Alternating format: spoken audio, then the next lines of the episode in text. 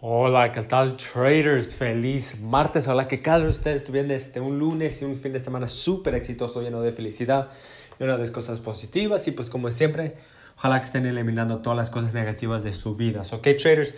Entonces, hoy les quiero hablar sobre una cosa que he notado uh, con varios estudiantes y como ustedes saben, ¿verdad? Como ustedes saben, cuando uno está creciendo como trader, ¿verdad? Está, está empezando y luego cuando tiene tiempo, meses o años operando, su estilo se va a cambiar un poco, ¿verdad? Entonces, como ustedes ven en el, en el curso, ¿verdad? Que, que, que, a veces en uno de mis análisis lo que hago es, tengo mucho uh, soporte de resistencia, niveles claves, ¿verdad? Tengo un poquito el gráfico un poquito más lleno pero ha cambiado un poquito que este, no utilizo mucho los niveles claves porque yo ya, yo ya como pero ese par tanto, tanto, tanto, yo ya puedo ver dónde están mis, este, mis niveles claves, ¿verdad?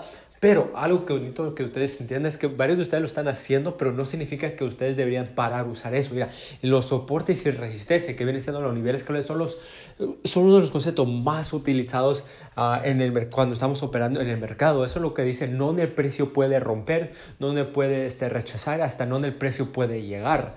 Um, y como ustedes saben, es que claro, cuando si, si rompe un nivel clave, ¿dónde va a ir? Pues para el otro nivel clave. ¿Verdad? Cuando lo rompe y si lo rompe otra vez, ¿dónde va? A otro nivel clave. Entonces, es muy importante que nosotros podamos este, todavía utilizar los, los soportes y resistencia, porque si nosotros no utilizamos soportes o resistencia a niveles claves cuando estamos operando, vamos a perder. Vamos, vamos, vamos a perder. Entonces, por eso es muy importante que ustedes lo tengan y que lo estén practicando mucho y también cómo identificar esto, ¿verdad? Y muchas de las veces con los, con los niveles claves o los soportes de resistencias, tú puedes dibujarlo hasta el futuro, el, el, hasta el futuro, ¿verdad? Y, el mercado lo respeta, lo va a respetar.